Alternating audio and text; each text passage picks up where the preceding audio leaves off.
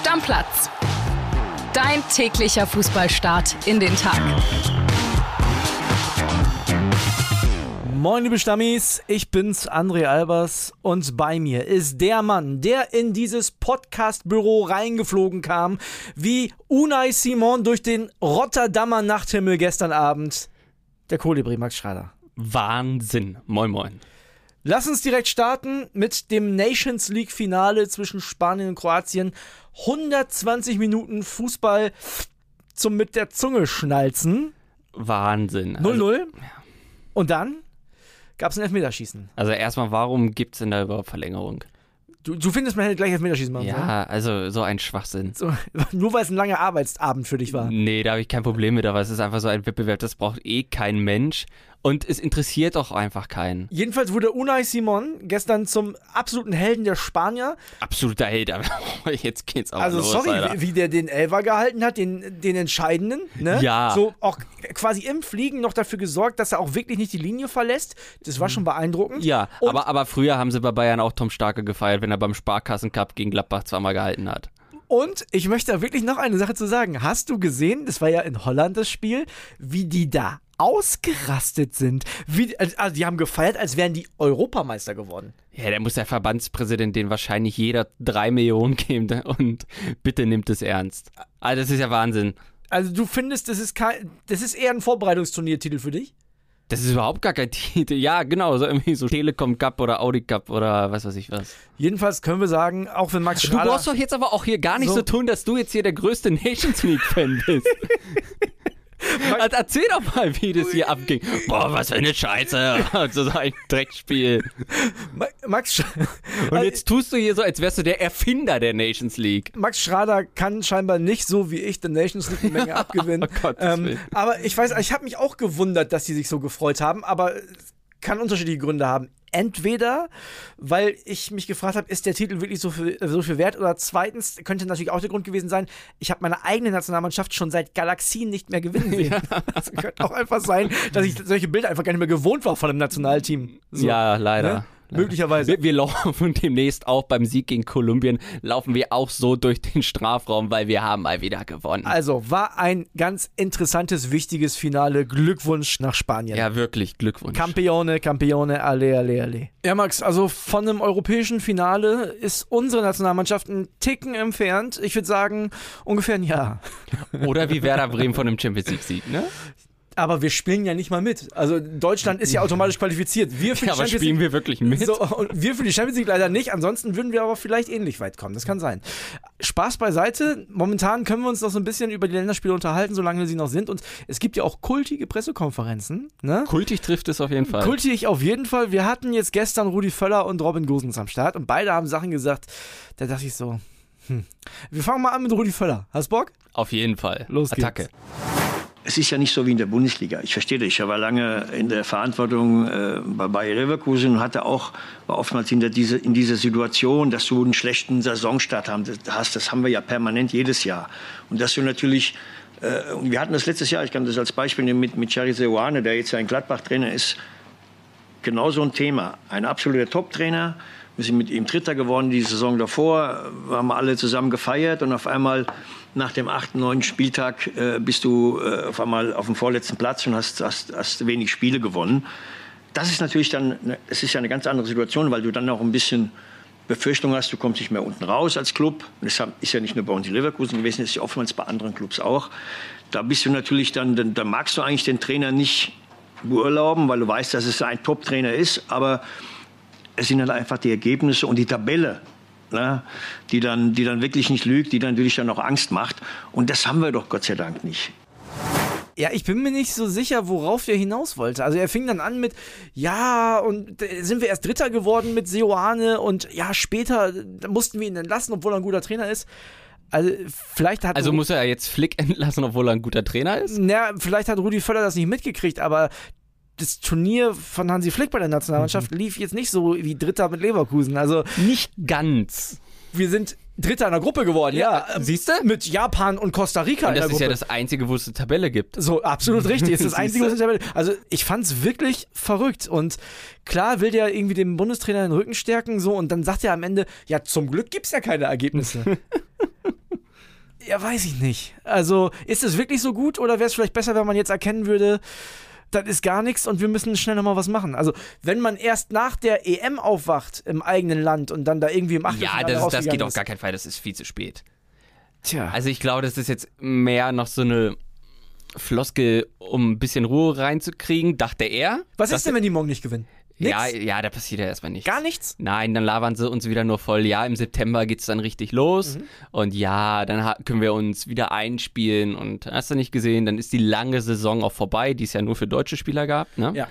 Und dann kriegen wir gegen Frankreich fünf auf die Glocke und, Und dann, dann- dann, muss eigentlich alles passieren. Hältst, hältst du es für möglich, ich frage dich jetzt noch einmal, hältst du es für möglich, dass Hansi Flick bei der EM nächstes Jahr nicht Bundestrainer ist? Ich halte das nicht für möglich, ich glaube das nicht, niemals. Naja, mir fehlt eben auch so ein bisschen die Fantasie. Also der müsste, glaube ich, in diesem Jahr alles verlieren, alles, und dann würde man vielleicht so um Weihnachten rum sagen, ey, komm, Otto Rehagel. Felix Magath. Felix Magath. Oder Rudi macht es selbst. Also, Ja. nee, ich, ich habe da keine Vorstellung. Nee, nicht wirklich. Nicht wirklich. Und dann kommen wir zu Robin Gosens. Der saß da gestern auch, selbstbewusst wie ein Vize-Champions League-Sieger nun mal sein kann. Der aber auch jetzt in der Nationalmannschaft, das hat er vielleicht mit Hansi Flick gemeinsam, noch nicht die ganz große Karriere gemacht hat. Wir hören mal, was der gesagt hat. die Stimmung in der Mannschaft, die, die ist aufgrund der Resultate natürlich jetzt nicht gut. Das wissen wir alle. Wir hassen es alle zu verlieren. Aber ähm, wir sehen trotzdem eine Entwicklung. Und ähm, ich lasse mir von keinem einreden, dass es die Entwicklung nicht gibt. Und ähm, genauso müssen wir weitermachen. Und äh, wir, für uns ist es jetzt einfach essentiell, ich glaube für uns alle, ähm, dass wir hier Kolumbien am Dienstag schlagen, nochmal zu Hause, um versöhnlich äh, die Saison abzuschließen. Ja, also der lässt sich da jetzt auch keine Kritik reinreden, der Robin. Also das mag er gar nicht hören. Ja, wobei ich ihn jetzt auch mal ein bisschen in Schutz nehmen möchte. Der ist der Einzige, der auch mal ein bisschen Klartext spricht, ne? So wie nach dem Spiel in Polen sagt er dann halt auch einfach, wenn er sich scheiße fühlt. Und ja, er kann ja jetzt auch nicht schon wieder die Mannschaft komplett vernichten, ne? Ich habe jetzt aber auch nicht den ganzen Ausschnitt genommen. Der hat noch so Sachen gesagt wie, ja, also ehrlich gesagt, für uns hat sich das gar nicht wie ein Freundschaftsspiel angefühlt. Also es hat sich schon angefühlt, als würde es um was gehen. Macht's nicht besser. Also macht's wirklich nicht besser. Ja, jein, sagen wir mal so. Weil es macht schon besser, dass alle gemerkt haben, es geht ein bisschen um was. Dass es dann die Leistung scheiße war, ist klar. Aber wir sagen ja auch immer gerne, auch hier, die geben nicht alles. Und wenn man dann noch, gestern gab es ja die DFB-Pokalauslosung, da kommen wir später noch zu, sich den DFB-Präsidenten da angeguckt hat, Bernd Neuendorf, der so Sachen gesagt hat wie, sinngemäß, ja, ja, also die Deutschen, lieben ja die Nationalmannschaft, weil die war ja bis jetzt immer ausverkauft, ne? Also da, da, da ist super und ja, so wie das alles gesagt und geschrieben wird, so schlimm nehmen wir die Stimmung ehrlich gesagt gar nicht wahr. So wie man es erwartet, ne? Na, da Also, da frage ich mich wirklich, also erstens, wir haben da andere Informationen, was zum Beispiel diese ausverkaufte Nationalmannschaft angeht, denn jetzt das erste Mal, wo sie in einem richtig großen Stadion spielen, auf Schalke, da sind noch ganz schön viele Tickets zu haben, also wenn ihr euch den Spaß morgen angucken wollt, habt ihr eine ganz große Chance, noch ein Ticket zu ergattern, ne, so viel schon mal dazu. Ich glaube, so knapp über 40.000 sind aktuell Sind ja verkauft. wahrscheinlich auch wieder stattliche Preise. So, und das Zweite, was ich dazu nochmal sagen möchte, lieber Bernd Neuendorf, ich lade Sie herzlichst ein. Nehmen Sie einen Tag das Stammplatz-Handy nach einem Länderspiel mit nach Hause und hören sich die ganzen Nachrichten an. Ich habe mir so 150, 200 gegeben in den letzten Tagen und kann Ihnen da nur nochmal sagen, Sie liegen falsch, Herr Neuendorf. Sie liegen einfach falsch. Die Stimmung gegenüber der Nationalmannschaft ist nicht besonders gut. Fragen Sie mal die Fernsehsender nach den TV-Quoten. Auch Die sind auch richtig gut. auch die Mhm. sind nicht besonders gut. Also ich hoffe wirklich, dass die Leute das momentan machen, was sie es machen müssen. Was, was sollen sie anderes tun? Ne? Also komplett anzünden geht gerade nicht von einem Heimländerspiel morgen. Ja, Aber ja. ich hoffe wirklich, dass sie das nicht ernst meinen. Also alle drei. Ich hoffe, die meinen es nicht Die ernst. werden es ernst meinen. Ich finde es wirklich unfassbar. Aber wundert dich das denn beim DFB? was heißt, wundert mich das? Also ich, ich habe eigentlich schon gedacht, dass man Bock hat, eine geile EM zu machen. Aber ich will es auch nicht. Ja, aber gut, aber das ist ja, äh, widerspricht sich ja auch nicht. Ich will's, ich will's auch nicht zu schwarz sehen, denn auch gestern wieder, wurde wieder gesagt, wir haben ja noch ein ganzes Jahr. Stimmt, das sind ungefähr sieben oder acht Länderspiele. Das ist ja quasi noch eine Ewigkeit. also, erstmal Deckel drauf auf die Nationalmannschaft. Da werden wir morgen noch drüber reden, denn morgen gibt es ja dieses viel besungene Spiel gegen Kolumbien auf Schalke, wo die Stimmung bombastisch sein wird. da würde richtig die Post abgehen. Ähm, und das werden wir dann morgen natürlich nochmal mit unseren Nationalmannschaftsreportern ausführlichst besprechen. Lass uns nochmal kurz zu den Bayern kommen. Wir haben was Interessantes in der Bildzeitung heute, Max. Und zwar geht es da um die Wechselwahrscheinlichkeiten der äh, aktuellen Bayern-Gerüchte. Das ist ganz, ganz spannend eingeordnet von unseren Reportern. Ich habe dich ja vorgestern schon danach gefragt, ob du dir nicht langsam Sorgen machst. Wenn ich mir so die Wechselwahrscheinlichkeiten der Stürmer anschaue, ne? Mhm. Und dann sehe, das Wahrscheinlichste betiteln wir so bei Kolomoani mit 30 Prozent. Dann klingt das für mich so, als wenn der nächste Saison wieder Schuppomoting im Sturm spielt. Ja, so dramatisch würde ich das jetzt nicht sehen. Also es geht ja jetzt erstmal, was ist der erste Transfer? Und dann ist es ja auch, kennen wir ja alle, es ist so ein Domino-Effekt. Die haben sich ja jetzt auch noch nicht oft getroffen in ihrer, sagen wir mal, Transfergruppe. Ich denke mal, wenn wir danach nochmal schauen, ist die Stürmerwahrscheinlichkeit schon ein bisschen höher. Du darfst jetzt einen aussuchen, wen willst du vorne haben? Also einen, der auch realistisch ist, weil Kai Havertz 0%, der soll sich mit Arsenal einig sein. Ja, ich bin ja immer noch einer, der nicht auf der Liste steht. Gonzalo Ramos von Benfica. Da bist du dabei, oder was? Ja. Wird das dann ein zweiter David Nunez, so wie der in Liverpool eingeschlagen hat? hat er nicht, liebe Nein. Stammis, falls ihr die Premier League nicht guckt. Also es war, es war irgendwann wurde es besser, aber es war am Anfang ganz, ganz katastrophal. Ja, ich halte viel von dem Jungen. Von Aber welchen, wenn, von welchem von den beiden jetzt? Von Nunez oder von Ramos?